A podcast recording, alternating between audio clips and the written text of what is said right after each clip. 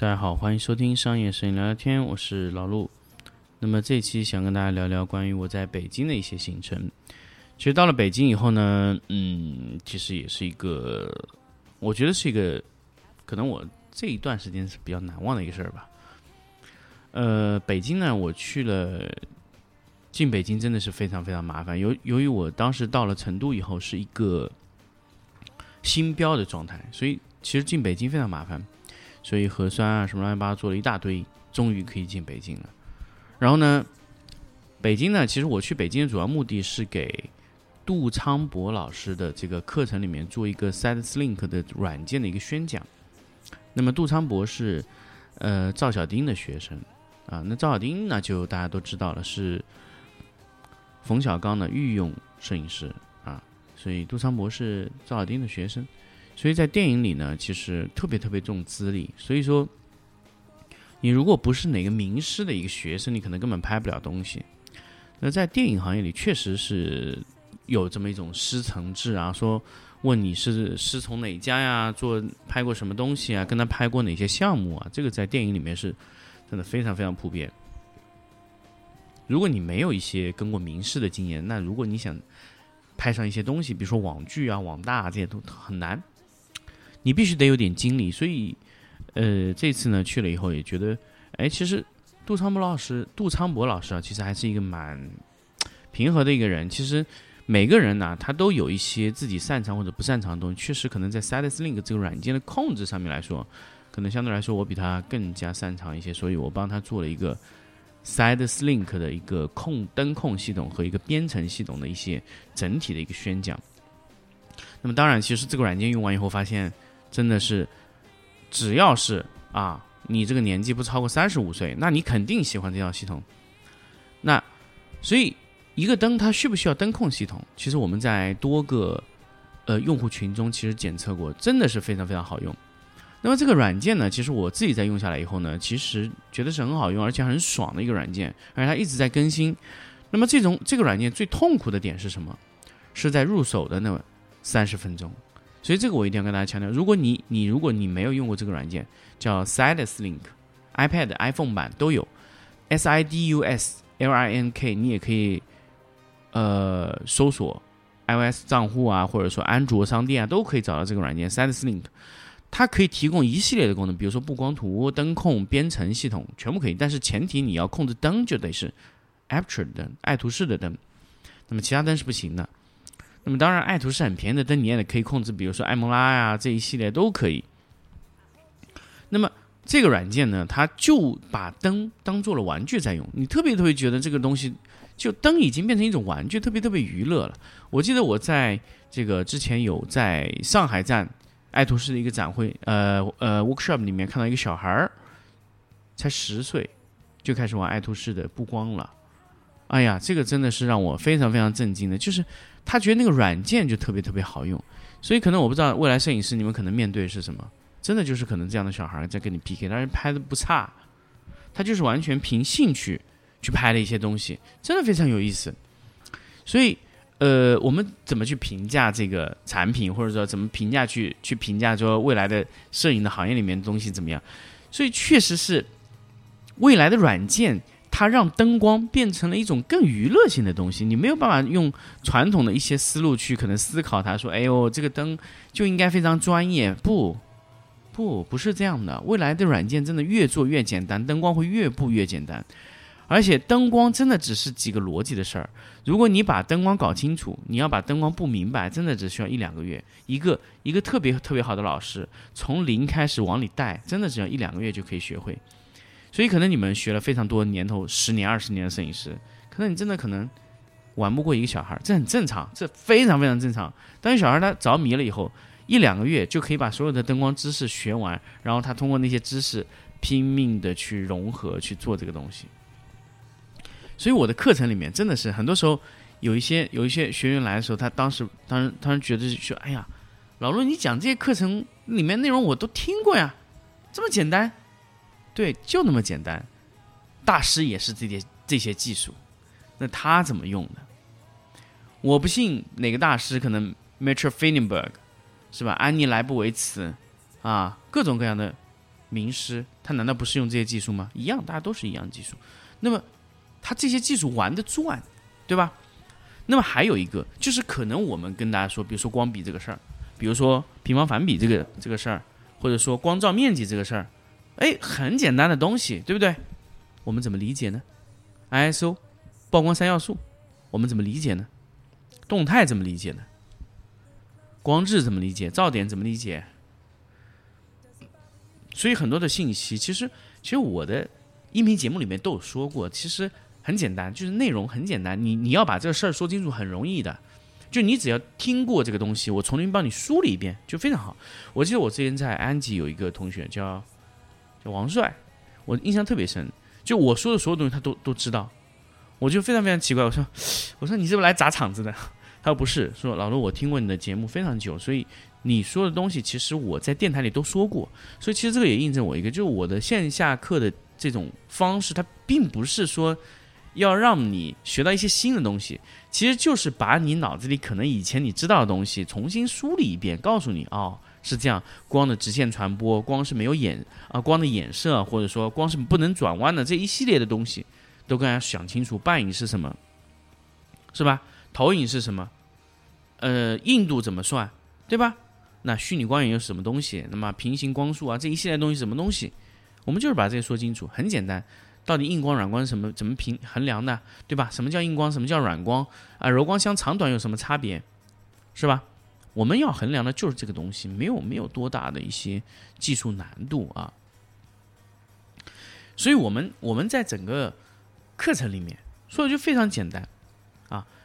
所以，所以，所以，其实，其实，其实，包括我们在，呃，那我们回到北京行这个事儿啊，我们在那个杜昌博老师那边做的一些 Stylus Link 的一些控制，哎，他们觉得哎特别好用，然后瞬间就哎觉得哎这灯不就应该这样控制吗？灯不应该是爬上爬下控制，就应该整体的控制。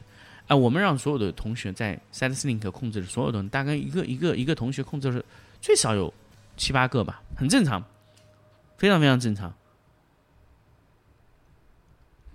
那么一个软件里控制七八个灯，对于软件来说太轻松了，所以它可以控制更多，还是上百个，非常好用的一个软件。所以未来不光会变成一种娱乐的方式，一种游戏的方式，一种 Side Link 控制的方式。所以为什么这个时候你不提前去学这些东西呢？可能未来真的布光就是一种可以保存的状态。你把布光保存完了以后，你把光笔一存，哎，这个时候它就变记录了，记录下来了所有的信息。这个时候你就会去发现。不光真的像游戏，非常非常好用。这就是我想跟大家说的一些 Silence Link 的一个东西。另外一个呢，在北京我还看到了一些好好玩的东西，比如说北京有高碑店，所有的影视剧组都在高碑店那里，包括爱图仕的办事处也在高碑店。所以，因为我这次是因为爱图仕的原因啊，他邀请我去帮他去做这个东西，所以我也在附近。然后后来住也住在高碑店，因为确实那个时候疫情，我那个新号店没有任何酒店可以接待了嘛，所以只能。只能去了这个高碑店做的一个住的酒店，真的是，嗯，也是蛮难忘的吧。两天啊，也感受到了老北京的那种躺平的生活啊。一个店家真的只需要守着一幢房子，可以完全躺平，真的非常爽啊。这个也是，如果你想躺平，随时可以躺平啊。这个北京就是这样啊，北京就是这样，包括深圳其实也是这样。就深圳人呢，他是他有躺平的资本，但是他不想躺平。北京人呢，只要有躺平资本，他只要有躺平的资本，他一定躺平。哎，我发现就是这个这个这个这个差别，我我是不知道为什么哈，他两个城市的这个差别是天壤之别。就美北京人只要能躺平，他一定躺平；深圳人他哪怕有躺平的资本，他也不躺平啊，他也得做个小生意啊什么，他可以可以让自己活得不那么辛苦。只是说，深圳人有躺平的资本，他可以让自己活得不辛苦。但是北京人躺平的资本就是有躺平，他就一定躺平，他连辛苦都懒得懒弄，他就开个小小小小的住酒店呢，收收酒店费就 OK 了。想看店就看店，不想看店就出门，真的是非常的轻松啊！这工作做的其实还挺好啊，家里养养鸟、养养猫、养养狗，也是一种躺平的生活吧。你如果说要这么去。解释这种人生其实也是非常非常的简单啊，嗯，所以这是我整个对北京的印象啊，确实北京就是这么一个差别。那其实上次成都我忘记说了太古里这个事儿。那么成都呢，它是一个，我我我我问了成都当地的一些朋友啊，或者说一些经销商，就我们我们聊了一下成都当地的一一个情况。就成都自从这个二零零八年的这个地震以后啊，他特别看开，就说该享乐就享乐，及时行乐，就可能。没有那种存款或者怎么样，这种要去奋斗的状态，这这没有特别明显，就是特别的，嗯，躺平也不能算躺平吧，就及时行乐吧，就挣到钱就马上就要用，没有必要去把东西存在未来啊。这是可能成都人可能就是经历了那个经历以后吧，可能整个城市是这样。那么还有一个就是，呃，成都的太古里。我太古里真的是一个我非常震撼的地方，是让我觉得一个一个一个非常震惊的一个一个一个区域啊！因为因为因为因为按照成都这样的经济能力，它其实可能不一定消费得动那些产品。真的那个消费能力是让你震惊啊！因为成都的 GDP 不高，成都 GDP 可能在杭州都达不到，但是我可以说太古里这种规模在杭州是不可能有的。他把所有最贵、最能卖钱、最牛逼、最罕有的这些产品都移到了太古里。太古里的蒂芙尼的门店居然是两层的，啊，没有，我没有见过国内任何一个蒂芙尼的店是两层的。他把所有的旗舰店都开在太古里了。我很好奇，为什么太古里可以吸引这么多人，这么多商家在成都这个地方去落户？啊，就就就把店开在这个地方，旗舰店开在这里，而且把大量的活动都开在太古里。成都的太古里和其他城市是完，其他的区是完全不一样的，就是完全不一样，甚至一条马路就可以就明确的分清，但是太古里还不是了，就那个房子的造法都不一样，就那么夸张。太古里和 IFC 是紧贴着的，就左边是太古里，右边就是 IFC 国际金融中心，就是那只熊猫的那个地方。紧紧贴着那一块地方就是纯消费的，后来我才知道，哦，原来成都它这个地方，它附近四川附近的一系列的地方都是没有什么消费的地方，就全部都在太古里。如果你你是有钱人，你一定就直直接选择去太古里买。所以，比如说你四川呐、贵州啊，啊，包括在西呃那一块附近的省，都会直接飞到太太古里去买啊，就很简单，因为它到其他城市更麻烦，太古里近。所以别人说这个四川的成都啊，它是一个非常非常吸血的城市。为什么呢？它把四川除成都以外所有城市的经济全部抽干，就完全养着这个成都这个城市。就四川真的是一个把所有成都以外的这些城市全部经济全部抽干，就养这个成都，就是这么夸张啊！就按照正常来说，四川如果是按照正常的经济分布带，不会是这样子的。它就是这样拼命的吸，因为所有的最好的资源、最好的东西全部在成都，所以你只要在花钱跟经济有关的东西，全部必须在成都开，开开开开开。所以这个时候呢，其实它对四川的发展，我不知道是好还是坏，但是，但确实这样的模式它运作起来，四川的发展速度特别快，成都的发展速度特别快。就是一系列就带动了其他周围的城，但周围的城市普遍来说贫富差距过大，啊，真的普遍来说贫富差距过大。呃，当然这可能是四川的一个省啊，它的一种策略吧，蛮看得出来的。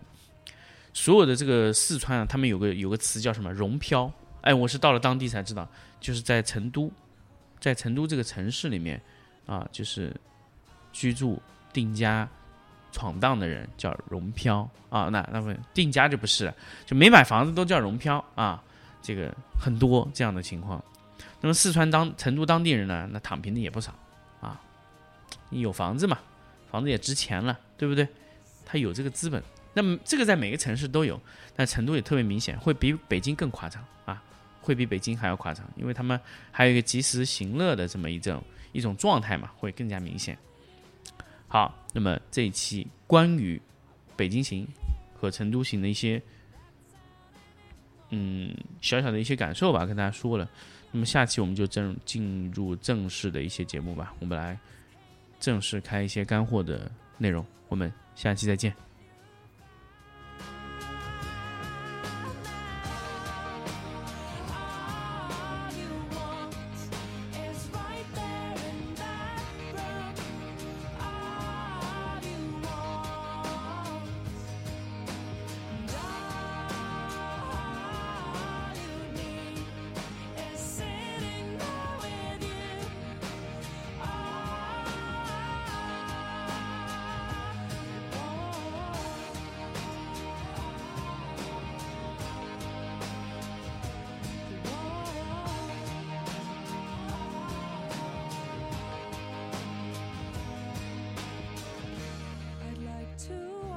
Sleep at night to hear